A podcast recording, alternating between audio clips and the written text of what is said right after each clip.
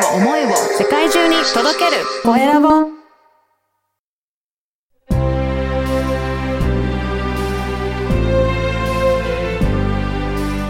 経営者の志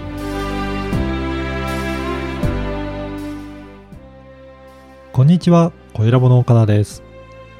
前回に引き続き、石井さんに志や教育についてお話を伺いました。まずはインタビューをお聞きください。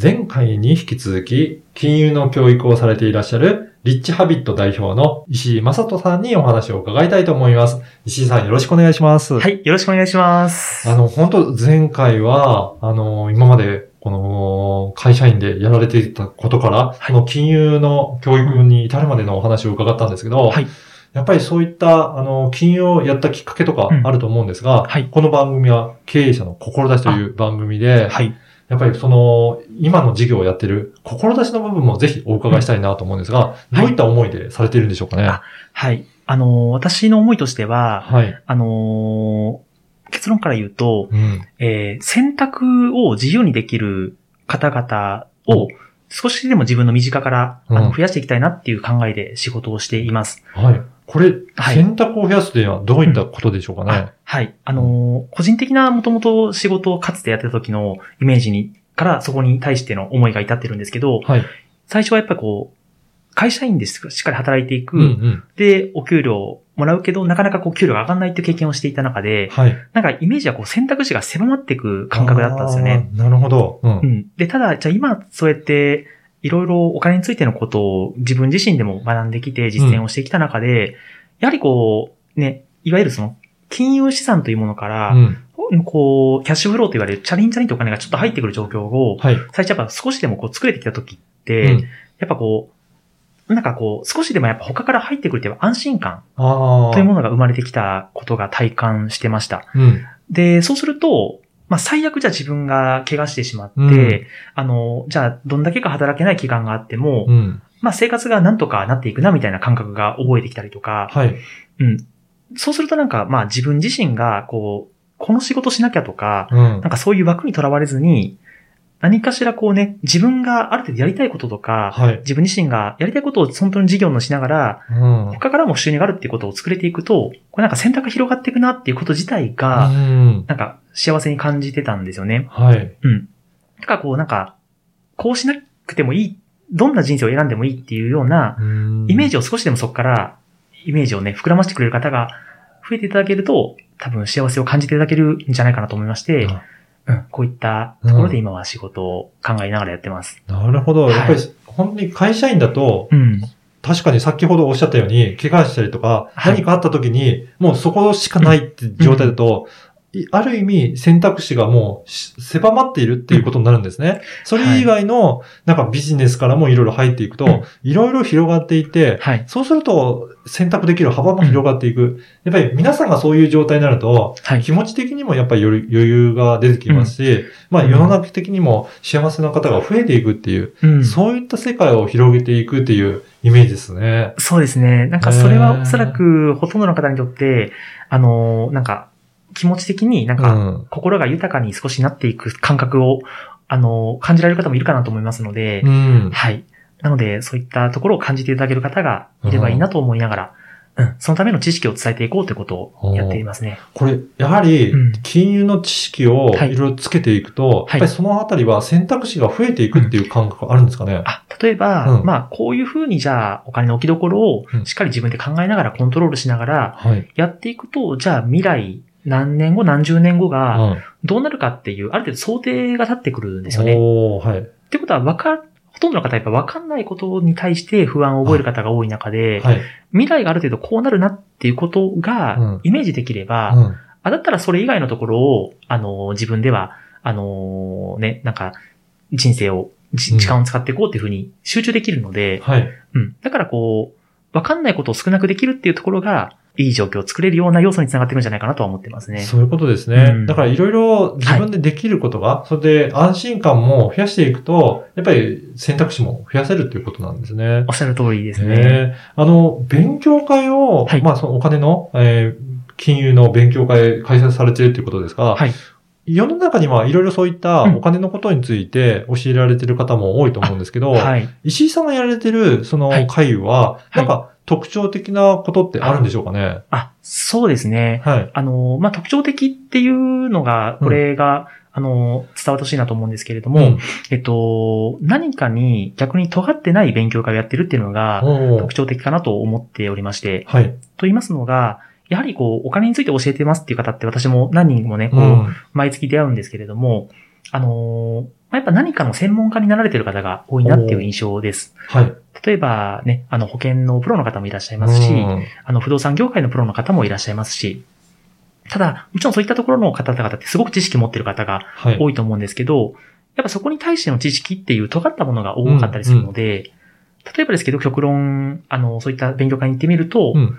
結論としては、じゃあ保険屋さんが開催されるものに関しては、うん。じゃあ何かしら保険は入らなきゃなっていう気持ちになられたりとか、はい。うん。あの、不動産屋さんの場合は逆、不動産に対してうんやった方がいいのかなっていう気持ちになられたりとか。はい。うん。ですがやっぱり、皆様にとって、その、個人個人にとって、何がいいかって、うん。あの、やっぱそれぞれ違うはずなんですよね。やはりその、ね、人生生きてきた年数も違えば、はい。あの、家族構成も違えば、うん保有資産も違えばっていう状況があると思いますので、はい。であれば、それぞれの目的に対して、次どういったステップを組んでいくかっていうことを、踏んでいくことがより重要だと考えてます。なるほど。なので、えっと、すべて、まあ、すべてと言いますかね、その株とか不動産とか保険とはい、か、様々なことをバランスよく学べるような場所になるべくしていこうということで、うん。あ、のーある程度網羅型のものを作ってますので、はい。逆に言うとそれが特徴的になっているかなと感じていますかね。だから、石井さんは特に何かうん保険屋さんでもないし、不動産のことをやってるわけでもないので、はい。特にそういったところと、うんなんか中立な立場というか、はいろんなサービスをそれぞれ、えっ、と、まあバランスよくはい教えられてるっていうところが、やっぱり特徴になるっていうことなんですかね。そうですね。うんはい。その点が最も強い点かなと思いますね。だとすると、うんまあ受講された方も自分は何に合ってるんだろうっていうところを、まあそれを、あの、広く、うんえっ、と、判断することができるということになるんですね。そうですね。そこまでのこう、下知識をまずはつけてもらうっていうところのスタートにさせてもらって、うん。次はじゃあその方の目的に合わせたものを、まあもし、もしよければ私の方で一緒に考えさせてもらったりとか、はい。その方が自力で考えるような力をつけてもらったりとか、うんっていうことを後押ししていくような形で仕事をしておりますね。まあ、やっぱりそこだけではなくて、そこからさらに興味をまず持ってもらって、はい。自分で学べていくとか、いろんな方に相談できるような知識をうん、まずはつけていただくということが大切なんですね。おっしゃる通りですね。はいはい。やはり、あの、そういった感じで、えっ、と、知識をつけていくことによって、は皆さんが本当に幸せになるような、なんかそんなイメージをつけていただけるかなと思うんですが、うんまあ、前回も、あの、お話しいただいたように、はい。本当にこの勉強会、結構開催されてるっていうことなんですよね。はい。はいあのー、件回数で言うと今平均的には月に4回ですかね。おーはい。。あの、毎月開催しておりますね。はい。はい。これはどういった形式で開催されてるんでしょうかね？えっとですね、えっと、今は、うんえっと、オフラインとオンライン、まあ、いわゆる対面と Zoom って形でやっているんですけれども、はい。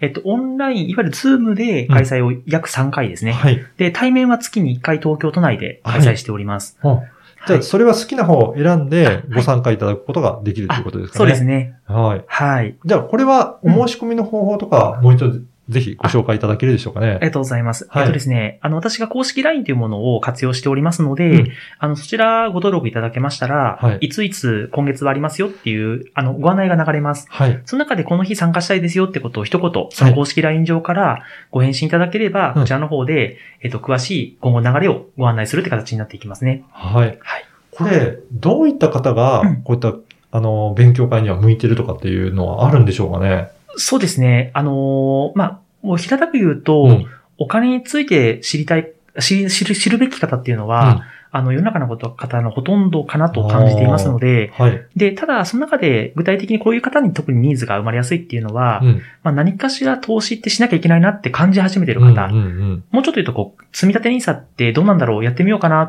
て考えてる方、はい。このような方がですね、あの、じゃあどういう目線でこれから運用の手法を選んでいくかとか、うん。そういった時にはちょうど活かしていただけるような内容には十分になるかなと感じ、考えております。うん。やっぱり興味あるけど、どこから手をつけていいんだろうっていうのって、うんまあ皆さん迷われる方も多いんじゃないかなと思うんですけど、まあそのきっかけになるような、あの、勉強会っていうことですかね。あ、そうですね。うん。。はいい。そのきっかけの一つになれればなと思っております。はい。ぜひ、あのーこのポッドキャストの説明文にも URL を掲載させていただきますのであ、LINE 公式アカウントを登録していただいて、そこからメッセージを送って、ぜひ勉強会にも参加いただければなと思います。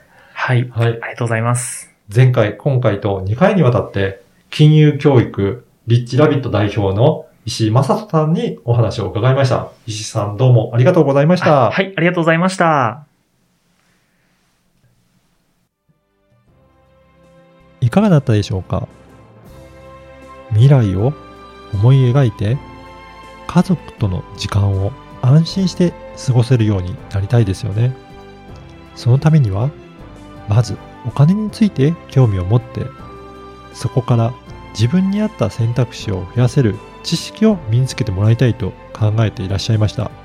石井さん自身は何かの投資に特化しているわけではないので幅広い選択肢の中から自分で選べる人生を与えてくれるんだなと感じました。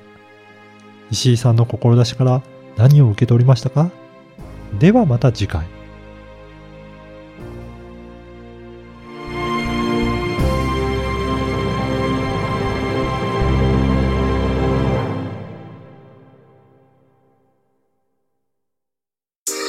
声を思いを世界中に届ける。コエラボ。